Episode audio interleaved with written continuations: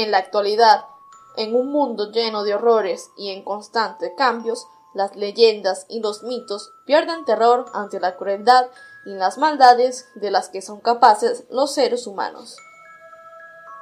Las Poquianchis, este es el nombre con el que se conoció un grupo de mujeres asesinas seriales mexicanas, activas entre las décadas de 1945 y 1964.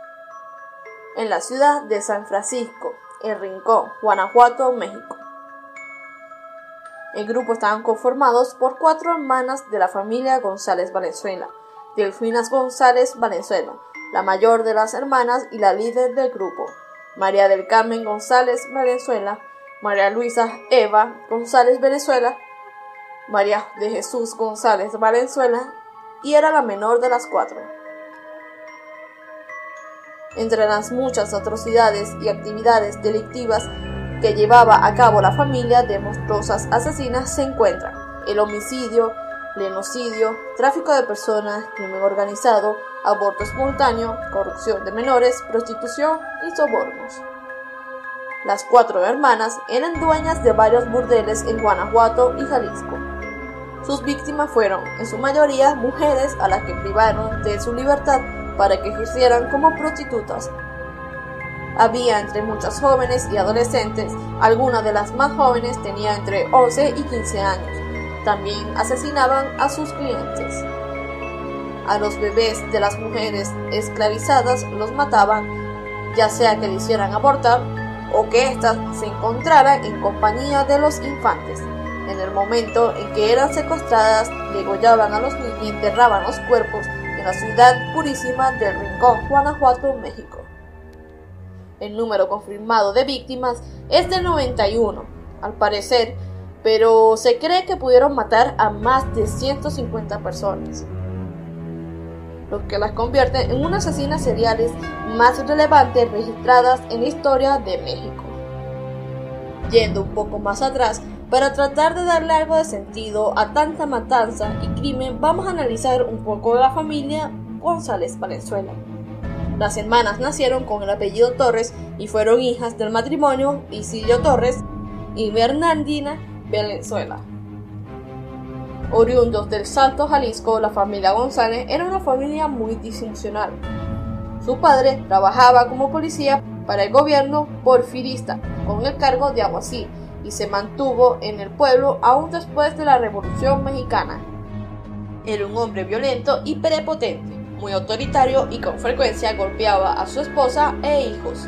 Si bien la crianza no necesariamente define la personalidad de una persona, ciertos eventos traumáticos a temprana edad pueden acarrear como resultado el nacimiento de un monstruo o en este caso cuatro.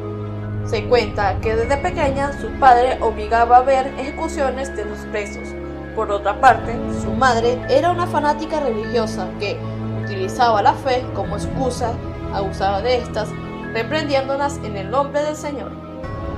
Según declaraciones de algunos vecinos y conocidos de la familia, los maltratos en la casa llegaron a tal punto en que en ciertas ocasiones Carmen, la segunda mayor, siendo una adolescente, se fugó de casa con su novio varios años mayor que ella. Su padre la buscó y la buscó, y tras encontrarla la golpeó tanto que desfiguró su rostro, y luego la encadenó por varios meses en la prisión municipal, sin ninguna causa u orden de aprehensión.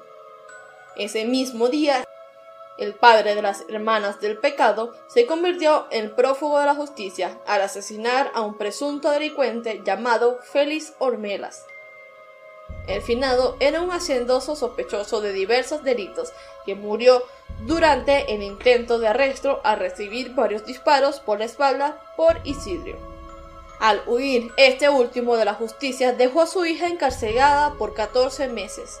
Finalmente, Carmen salió de prisión gracias a un hombre de alrededor de 50 años, dueño de una tienda de abarrotes con quien había establecido una relación amorosa siendo aún menor de edad. Fruto de esta relación nació un hijo, pero se desconoce qué fue del pequeño en realidad. La familia Torres Valenzuela se vio forzada a cambiar su apellido por González, para evitar posibles represalias y poder huir del pueblo. Su adorado padre se separó de la familia para vivir una vida de fugitivo. En 1935 la familia vivía en un estado de pobreza extrema. Las hermanas habían conseguido empleo en una fábrica textil, pero los salarios apenas le servían para subsistir. Y así fue como en 1938 Carmen de nuevo conoció a un hombre llamado Jesús Vargas, a quien apodaba como el gato, con el que entabló una relación. Ese mismo año se fueron a vivir juntos, abrieron una pequeña cantina en el Salto, pero Vargas malgastó las ganancias del establecimiento hasta que llegó a la quiebra, y Carmen de nuevo se vio en la ruina. Después de esto lo abandonó y regresó a vivir con su familia. Para ese momento los padres de las hermanas González habían muerto, dejándoles una modesta herencia. Con este capital, Delfina González abrió su primer burdel, ubicado en El Salto. La prostitución era ilegal en Jalisco, pero la vigilancia para combatir esta práctica era pobre y negligente. El prostíbulo estuvo activo por mucho tiempo, hasta que una niña suscitada en el lugar llamó la atención de las autoridades que cerraron el establecimiento. Pero habiendo probado los niveles del éxito y renuentes a volver a su vida de miseria y desgracia en 1954, Delfina mudaba el establecimiento a Lagos de Moreno. Para ayudar a establecer el negocio, las mujeres contaron con el apoyo de varias autoridades corruptas, el propio alcalde concedió permiso para que los negocios operaran como bar a cambio de favores sexuales. Las mujeres eran engañadas, raptadas o compradas a tratas. Las cautivas estaban obligadas a comprarle a las madrotas suministros como ropa y comida a precios arbitrarios, acumulando así inmensas deudas. Entonces eran forzadas a prostituirse para poder pagarles. Según el relato de las hermanas González Valenzuela, las técnicas que se usaban para instalar un prostíbulo consistían primeramente en hacer amistad con las autoridades para estar protegidas. En muchas ocasiones se hicieron amantes y proporcionaron dinero a funcionarios locales para asegurar que su negocio no fuera cerrado. Ya instaladas en sus cabaretes, las boquianchis contrataban personas que corrieran la república en en búsqueda de adolescentes de entre 11 y 15 años de edad, y por medio del engaño y la extorsión las condujeron a sus negocios, donde una vez que entraban eran mantenidas en cautiverio y forzadas a prostituirse. La Secretaría de Salud emitía tarjetas de control falsas que las hermanas utilizaban para presumir de que las muchachas estaban sanas. Estas tarjetas constaban mucho dinero, pero servían para que los clientes estuvieran tranquilos. Entre los crímenes de las llamadas poquianchis, las mujeres contaron a los judiciales cómo algunas de sus compañeras fueron golpeadas y torturadas por sus patronas, e incluso varias fueron asesinadas y enterradas dentro del mismo predio donde eran explotadas. Las víctimas relataron a las autoridades que nunca las dejaban salir de las casas de citas y que cuando resultaban embarazadas les practicaban abortos y en caso de nacer los niños, estos eran asesinados.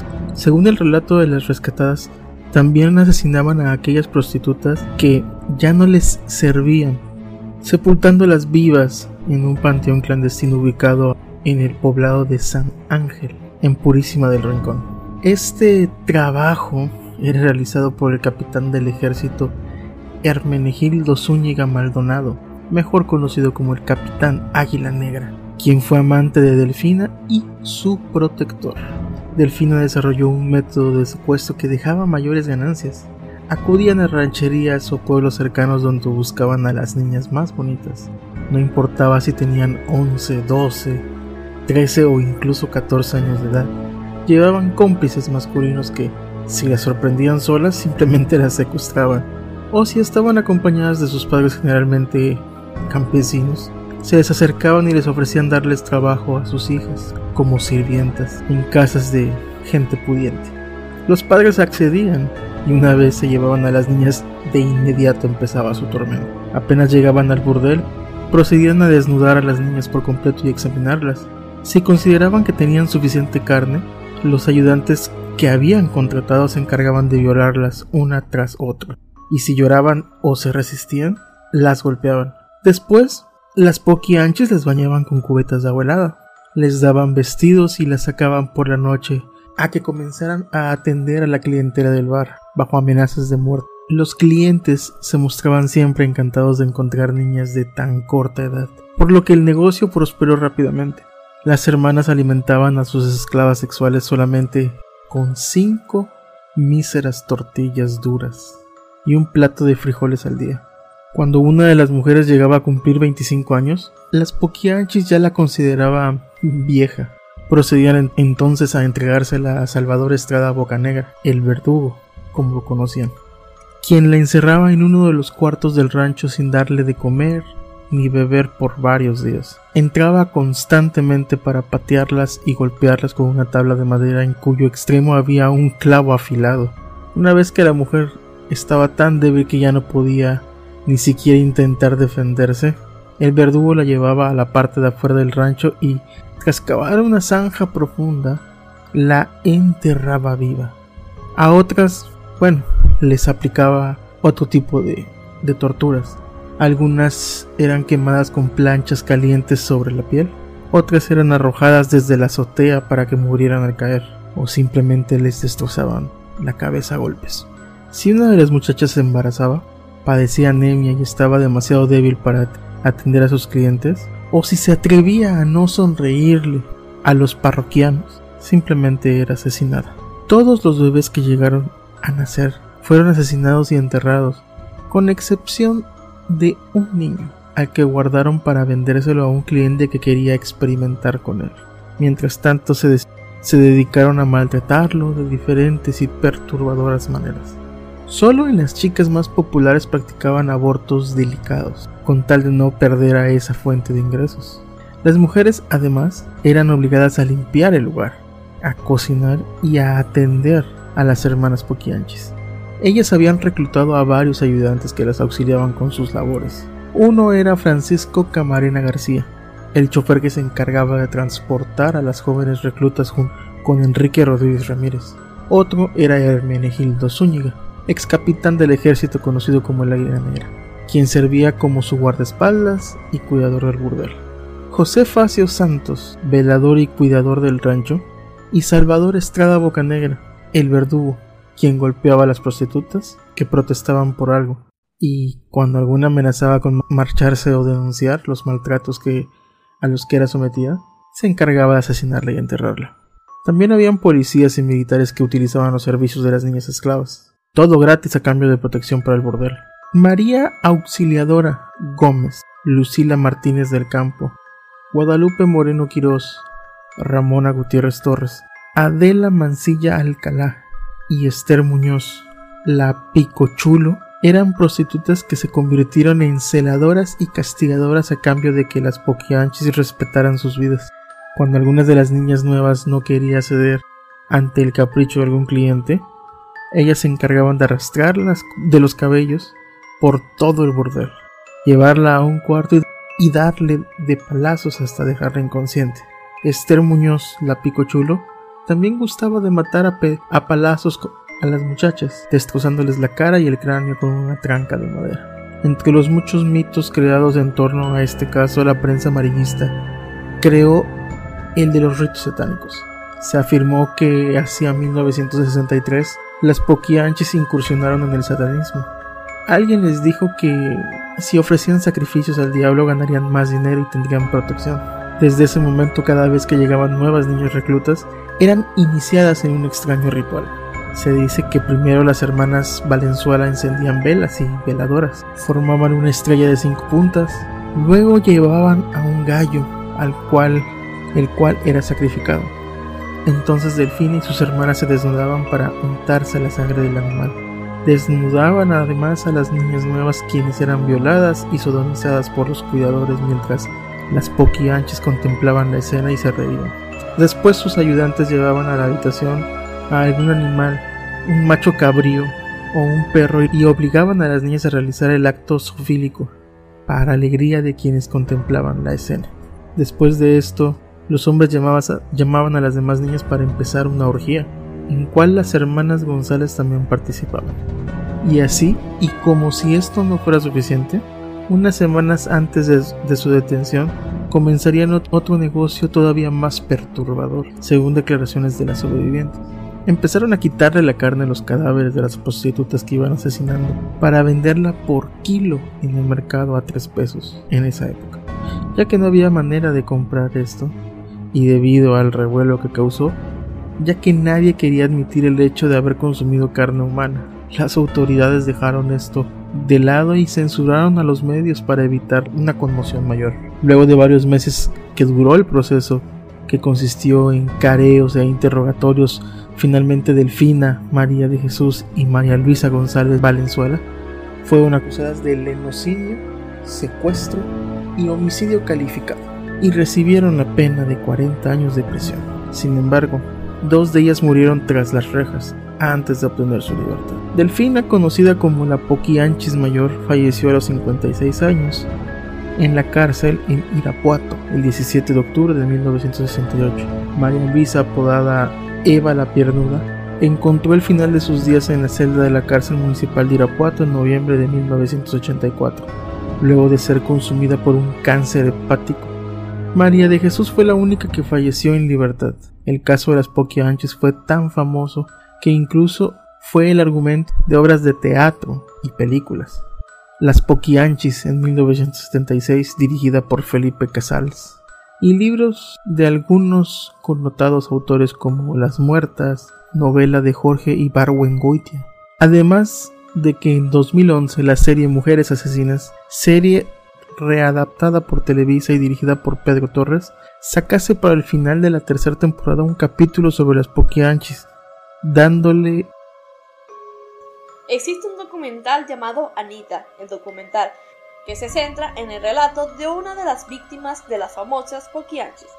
Con tan solo 17 años y gracias a su deseo de vivir una vida mejor, Anita, quien actualmente vive en San Francisco del Rincón y que a los 6 años fue secuestrada por un grupo de lenonas para ser esclavizada y prostituida, logró escapar de las garras de las hermanas González Valenzuela contada desde la intimidad de su cocina, con la que se gana la vida a pesar de su longeva edad. En 120 segundos magistrales y conmovedores a punto del llanto, la mujer resume en su propia voz su pasado y su presente, relatando desde la falta de certeza en su origen hasta cómo luego de sufrir una serie de vejaciones inhumanas tras su secuestro, pudo construir la vida en San Pancho gracias a la bondad de quien después sería su marido, quien la ayudó desde el primer día en que salió de su encierro. Tal firme sirve pues para mostrar la reinvención de Anita, un caso de éxito ya que a pesar de este suceso tan terrible que vivió, siendo tan joven, ella salió adelante sin saber su nombre, configurándose como un ejemplo de vida para otras mujeres que han sido víctimas de abusos y violencias, uno de los tantos males que afectan a la sociedad mexicana. El interés de la directora por la historia nace a partir de que conoce a la mujer famosa en San Pancho por la deliciosa comida que vende en su cocina, una historia que le conmovió, le pareció extraordinaria y que debía ser contada, motivo por el que se animó a participar en el proceso de selección. Al respecto, asegura que lo interesante, además de la historia en sí, y que la motivó a presentarla, es concientizar a la sociedad de que a pesar de lo que sucedió hace muchos años, continúa ocurriendo. Y el mensaje es que debemos hacer un cambio para que esto no continúe. Bueno, señores, esto fue todo. Soy Alison Smith Espero que les haya gustado el video. Recuerden compartir, comentar y darle a me gusta a este video. Sin más que decir, buenas tardes, días o noches. Hasta la próxima.